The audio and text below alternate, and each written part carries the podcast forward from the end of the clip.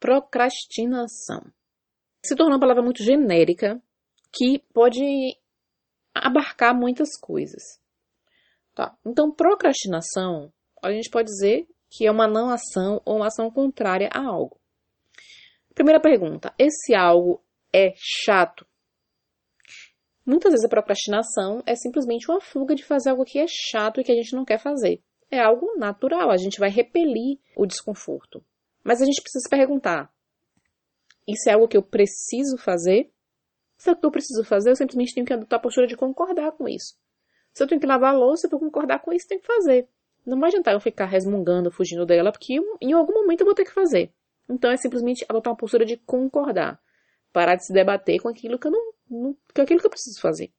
Segundo, é algo que é muito grande, que eu não sei nem por onde começar. Eu quero muito fazer, é importante que eu faça, é, é, gostoso de fazer, mas é tão grande que me dá um cansaço, porque eu fico meio perdido e não sei por onde começar. Então, às vezes, a procrastinação vem no sentimento de tô perdidona.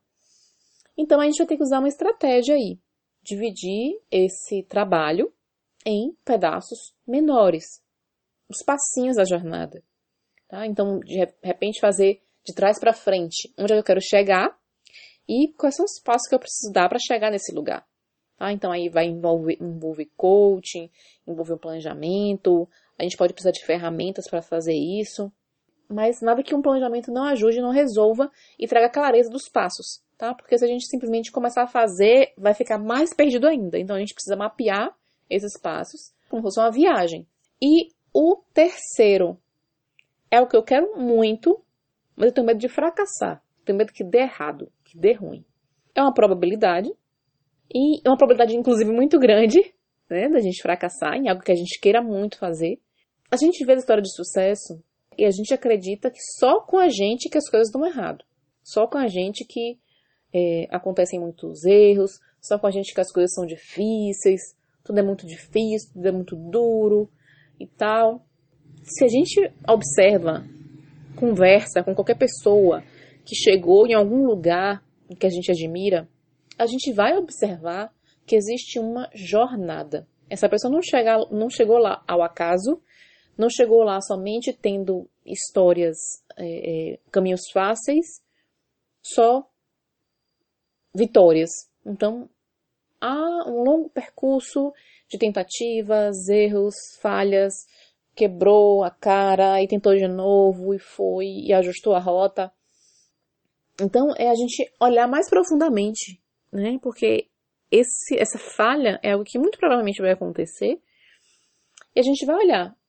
Será que eu me cobro demais? Será que eu estou cobrando de mim uma, uma, perfeição que não existe? Ou a quem eu estou querendo provar alguma coisa? Né? Às vezes a gente quer provar algo para os nossos pais, a gente quer provar algo para os nossos amigos, para os nossos colegas de trabalho, para quem jogou na cara da gente que a gente não quer conseguir chegar nesse lugar. Então, o medo ele nos protege de algum modo, né? para que a gente se, é, seja precavida né, em, em, nossa jornada, mas a gente observar mais profundamente, tá? É, essa procrastinação é com relação a quê?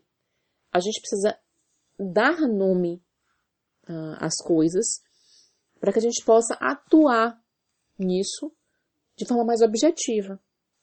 Quando é sobre o medo de falhar, aqui eu já indico fazer uma sessão ou de constelação ou de Theta Healing para trabalhar as crenças, as crenças que podem nos dificultar esse nosso processo. Né? Porque eu digo que as crenças, elas não necessariamente vão impedir que a gente alcance um objetivo. Eu costumo dizer que as crenças são como uma resistência a mais. A gente cria alguns pesos a mais. Né? Então, é como se a gente fizesse uma corrida de obstáculos. E as crenças são os obstáculos. A gente vai chegar lá, só que a gente vai chegar lá muito mais cansado ou com um tempo muito mais longo, por, por conta das crenças que a gente vai ter que saltar esses obstáculos, né? Que são obstáculos invisíveis em nossa vida, às vezes até visíveis, porque eles se tornam algo material por conta da nossa forma de pensar. A gente olhar para as nossas crenças torna essa jornada um pouco mais suave. Não vai dizer que ah, vai ser tudo tranquilíssimo, tudo suave na nave. É, a gente observa muito essa pintura de uma vida em que a gente não vai ter nenhum desafio, em que tudo vai ser 100% tranquilo, em que basta remover as crenças limitantes, em que a nossa vida vai ficar super chuchuzinho, beleza. Só que, se a gente observar a própria física e a própria lei da vida, a lei natural das coisas, a gente observa que qualquer movimento, ele vai trazer um movimento oposto à nossa ação. Então, existe naturalmente uma resistência em qualquer coisa que eu faça. Né? Então, se eu empurrar uma caixa, haverá o atrito. Né? Então, se eu vou caminhar, tem um atrito, que é uma força natural e que eu não tenho como eliminar essa força estando nesse plano material.